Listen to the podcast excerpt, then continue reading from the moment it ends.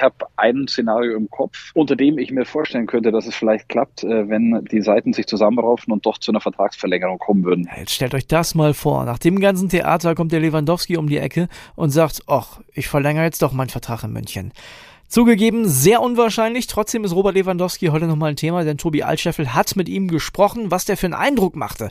Das hört ihr heute in Stammplatz. Außerdem geht es natürlich um die Nations League Partie von Deutschland gestern gegen England und wir sprechen über Frank Kramer. Das habe ich ja gestern schon angekündigt. Ihr sagt eure Meinung zum neuen Schalke-Trainer.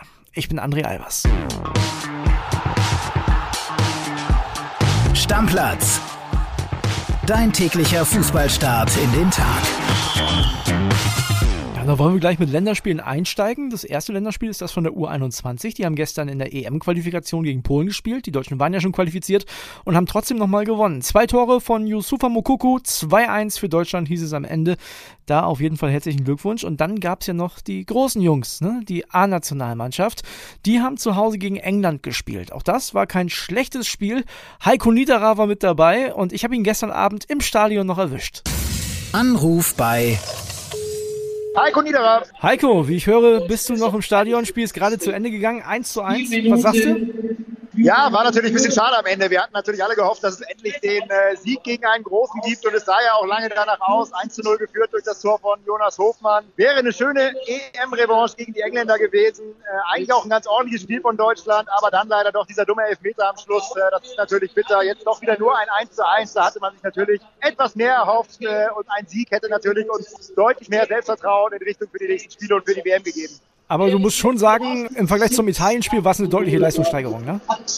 Absolut, absolut. Also eine verbesserte Leistung. Deutschland hat das Spiel gemacht, von den England-Stars ganz wenig zu sehen. Also das haben sie wirklich gut im Griff gehabt, obwohl sie ja siebenmal durchgewechselt haben. Das war ja auch ein bisschen eine klare Ansage von Hansi Flick äh, nach dem Italien-Spiel. Wer nicht liefert, der sitzt dann auch mal draußen. Und äh, die sieben Neuen haben es größtenteils auch gut gemacht. Also von daher, äh, ja, kann Hansi Flick durchaus zufrieden sein, trotz des 1 zu 1. Mir ist Jamal Musiala besonders positiv aufgefallen, hat sehr viel Alarm gemacht, hat sehr gutes Spiel gemacht. Wer ist bei dir noch rausgestochen? Was willst du sagen? Ja, also Jamal Musiala muss man sagen, in der Offensive ganz klar bester Mann. Also immer wenn er den Ball hatte, hat man das Gefühl gehabt, da passiert was. Und äh, die Engländer haben den gar nicht in den Griff bekommen mit seinen schnellen Bewegungen. Da ging immer wieder ein Raunen durchs Stadion, muss man sagen. Und er wurde auch bei seiner Auswechslung mit stehenden Ovationen gefeiert. Also in der Offensive aus meiner Sicht ganz klar der beste Mann.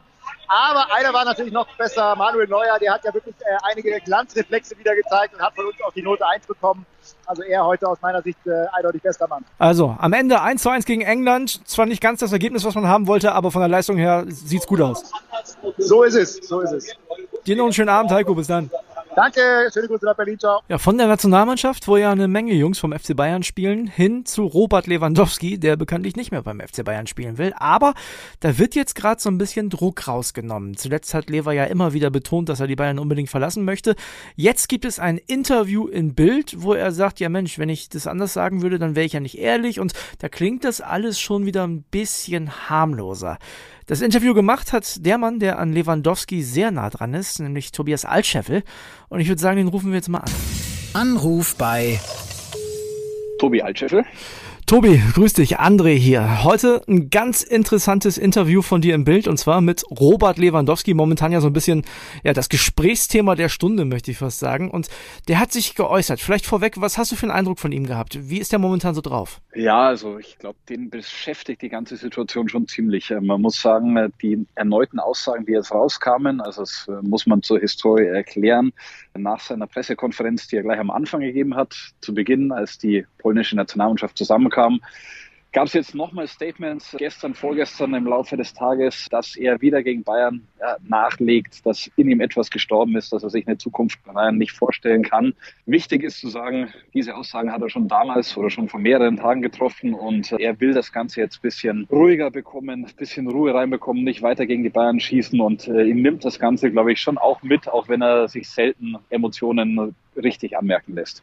Ja, man hat ja irgendwie so ein bisschen den Eindruck, es gibt gar keinen richtigen Ausweg mehr. Die Bayern äh, wollen unbedingt hart bleiben, Lewandowski will unbedingt weg. Wie löst man das Ganze? Ja, ich glaube, der erste Schritt wurde jetzt gemacht. Also dieses Interview kann man, was heißt als Friedensangebot, aber zumindest als Angebot sehen, dass jetzt Ruhe reinkommen soll. Und auf der anderen Seite, Hasan Salihamidzic hat ja auch bei uns gesprochen und der hat gesagt, es gab ein Telefonat mit Robert Lewandowski am Dienstag und in diesem Telefonat ging es auch darum zu sagen, lass uns mal jetzt das Ganze nicht noch weiter kommentieren und versuchen, dass wir irgendwie eine Lösung finden. Wie die Lösung aussehen soll am Ende. Ich kann mir noch schwer vorstellen, dass er dann am 8. Juli beim FC Bayern auf dem Platz steht zum Auftakt zum Trainingsauftakt für die Nationalspieler. Die Bayern wollen das nach wie vor, aber zumindest soll jetzt nicht von den Seiten nochmal nachgelegt werden. Das ist das erklärte Ziel und vielleicht gibt es dann irgendeinen Weg, den man finden kann. Aber wusste der Bratzo zu dem Zeitpunkt, wo er mit Lever telefoniert hat, schon von dem Interview, das heute rauskommt? Der wusste da Bescheid, ja. Das haben die beiden miteinander abgesprochen.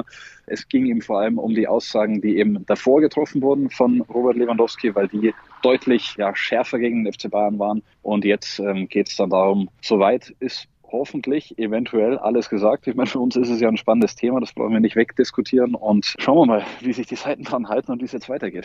Eine Frage habe ich noch, Tobi. Am Anfang war es ja so, dass die Fans schon eher Richtung Brazzo geschossen haben. Dann hat Lewandowski sich, so habe ich den Eindruck, so ein bisschen disqualifiziert mit seinen Aussagen, äh, mit seinem immer wieder Sticheln gegen die Bayern. Was glaubst du, wie ist das Standing jetzt? Also ist das überhaupt vorstellbar, dass der nochmal in der Allianz Arena aufläuft, ohne da groß ausgepfiffen zu werden? Ich glaube, Robert Lewandowski hat sich da schon viel kaputt gemacht von dem, was er bei Bayern aufgebaut hat. Also der war hier die absolute Vereinslegende, hat unbestritten riesige Sachen geleistet, unglaublich viele Tore für den Verein geschossen.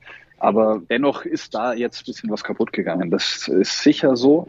Und wenn ich zurückdenke, Arian Robben, wie der ausgepfiffen wurde, weil er einen Elfmeter im Champions League-Finale verschossen hatte von den eigenen Fans, da ist die Sache bei Lewandowski jetzt doch nochmal eine andere Nummer ich glaube, da müsste schon äh, einiges öffentlich noch kommuniziert werden, dass das Ganze gut gehen kann. Ich habe ein Szenario im Kopf, unter dem ich mir vorstellen könnte, dass es vielleicht klappt, äh, wenn die Seiten sich zusammenraufen und doch zu einer Vertragsverlängerung kommen würden. Dann würden vielleicht die Fans sich freuen und man würde ihm verzeihen.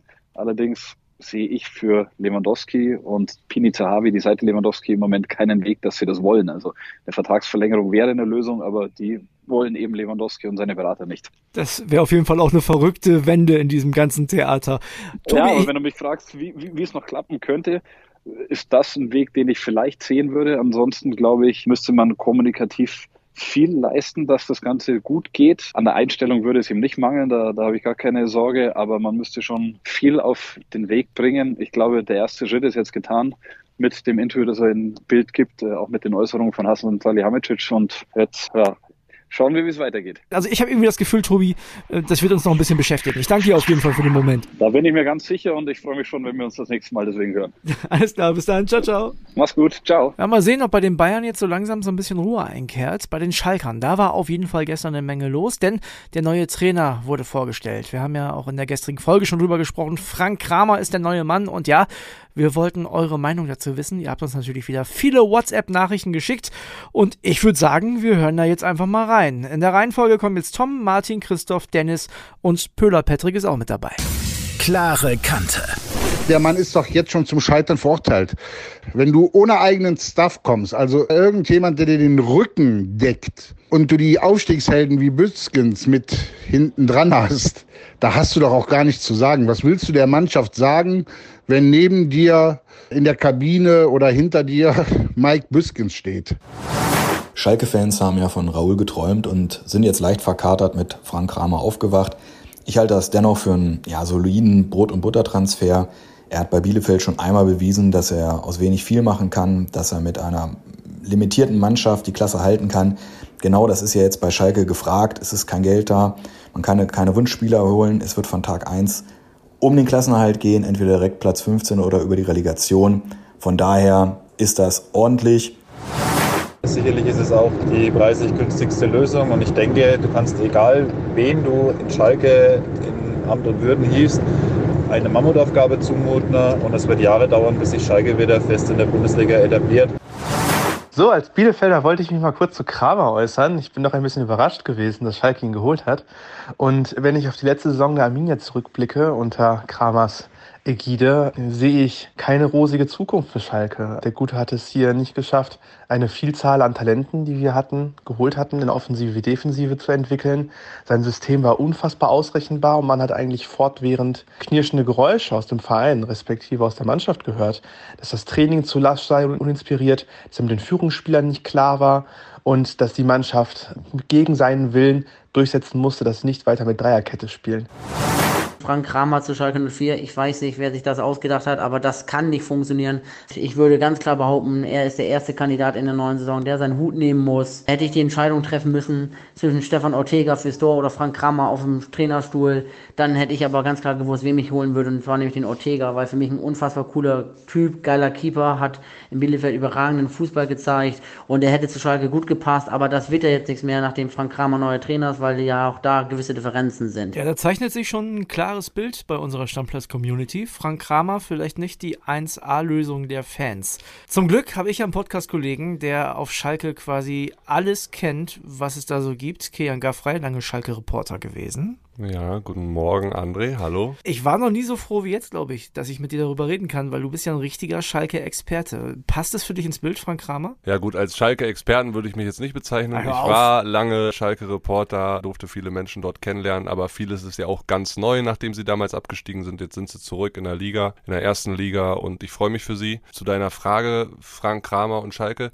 Es hat mich sehr, sehr überrascht. Was mich genauso überrascht hat, ist, dass diese ganze Euphorie, die der Aufstieg mit sich gebracht hat, jetzt irgendwie wegen dieser Personalie total verfliegt bei den Fans. Und ich glaube, das liegt nicht an dem Team oder der Mannschaft oder den handelnden Personen wie Peter Knebel, Ruven Schröder oder jetzt Frank Kramer, sondern es liegt allein daran, dass viele Fans jetzt einfach nicht an diesen Trainer glauben, weil sie mit dem irgendwie was Negatives verbinden oder vom Hörensagen viel gehört haben und sich damit selbst so irgendwie den Bock und die Euphorie auf die erste Liga kaputt machen. Es ist noch wahnsinnig lange Zeit, bis die Liga überhaupt losgeht. Man kann sich von dem Mann im Trainingslager überzeugen, bei Testspielen überzeugen, gebt dem eine Chance. Klar, äh, der Name Frank Kramer war jetzt eine Überraschung und man hat sicherlich auf Schalke mit irgendwas anderem gerechnet, aber man darf auch nicht vergessen, wo man herkommt. Man kommt aus der zweiten Liga, man sollte demütig sein und vielleicht passt das ja am Ende. Ich weiß es nicht. Ich glaube, man kriegt das nie raus. Ne?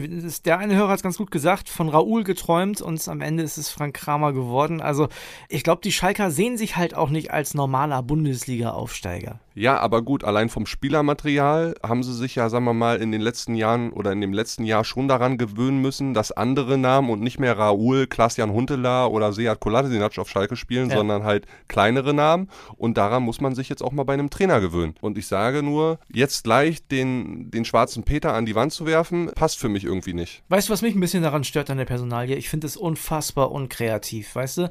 Der Schröder hat geguckt, wen kenne ich von früher, da war ja auch der Schwarz kurzzeitig im Gespräch, jetzt ist es am Ende Kramer geworden, die haben eine Fürther Vergangenheit da frage ich mich manchmal, fällt ihm nichts Besseres ein oder traut er sich nicht? Ja, das weiß ich eben nicht. Was, was mir zu unkreativ ist, ist irgendwie, auch gestern wurde ja Frank Kramer dann vorgestellt, so die ganze ja, wie man das kommuniziert oder so, ja. Also wieder viel Maloche, wieder viel Arbeiterverein, ehrlicher Fußball, mhm. äh, eklig sein. Das ist mir zu wenig, weil das wird am Ende nicht reichen, um in der ersten Liga zu bleiben. Und nur darum geht es für Schalke 04. Es geht nur darum, die Liga zu halten und mit einem ordentlichen Tabellenplatz abzuschließen. Eine gute Saison zu spielen. In allererster Linie muss dafür die Defensive stehen und die muss passen. Ja. Äh, in zweiter Instanz muss man natürlich auch irgendwie Lösungen finden, offensiven Fußball zu spielen. Die hat Frank Kramer jetzt in den letzten Jahren nicht so ja, geistreich präsentiert. Hat auf Arminia, bei Arminia Bielefeld hat es ja jetzt nicht so gut geklappt. Aber wie gesagt, der ist jetzt da, gebt dem Mann eine Chance.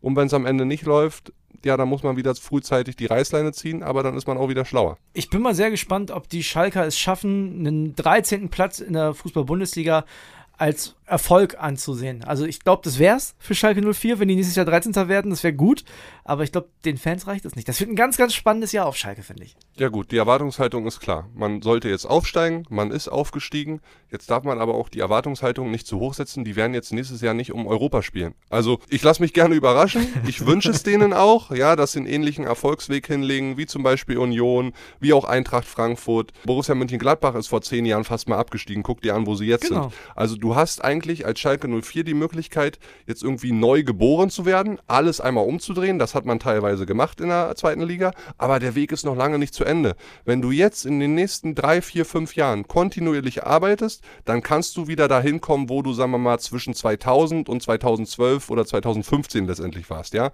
Wieder ein erfolgreicher Bundesligist, der jedes Jahr um Europa mitspielt. Jetzt tut man aber erstmal gut daran, wenn man sich darauf besinnt, Liga halten, 12., 13. werden und dann ist auch gut. Tja, und das kann Frank Kramer schaffen. Da bin ich felsenfest von überzeugt. Na, also ich drücke dem natürlich auch die Daumen. Ich habe gegen Frank Kramer nichts. Ich war auch nur wahrscheinlich wie viele Schalke-Fans überrascht und bin skeptisch, darf ich glaube ich auch sein und ja, mal gucken, wie es jetzt weitergeht bei Schalke 04. Ja, aber eins wollte ich auch noch sagen, wichtig ist auch, wie ihm die handelnden Personen um Peter Knebel, Rufen Schröder, dem Vorstandsvorsitzenden, auch Mike Büskens, Gerald Asamoah, Matthias Schober als Leiter der Knappenschmiede, wie die dem den Rücken frei halten, wenn es mal kritisch wird. Also wenn die zu ihm halten, dann kann das funktionieren. Wenn sie dann gleich bei der erstbesten Niederlage oder bei dem erstbesten Knatsch von ihm abrücken, dann wird es ganz, ganz schwer. Ja, Trainer ist jetzt auf jeden Fall da und äh, jetzt sind wir mal gespannt, was Rufen Schröder an Spielermaterial noch auspackt, denn da muss ja auch noch einiges getan werden. Bleibt spannend auf Schalke. Die brauchen gute Spieler, ja. ja das war's auch schon wieder mit Stammplatz für heute. Wenn ihr Bock habt, dann abonniert doch diesen Podcast auf der Plattform eures Vertrauens. Lasst uns gerne eine Bewertung da, ein Like und empfehlt uns weiter. Ihr wisst ja, das hilft uns ungemein. Also, wir freuen uns. Tschüss, bis morgen. Stammplatz. Dein täglicher Fußballstart in den Tag. Bye.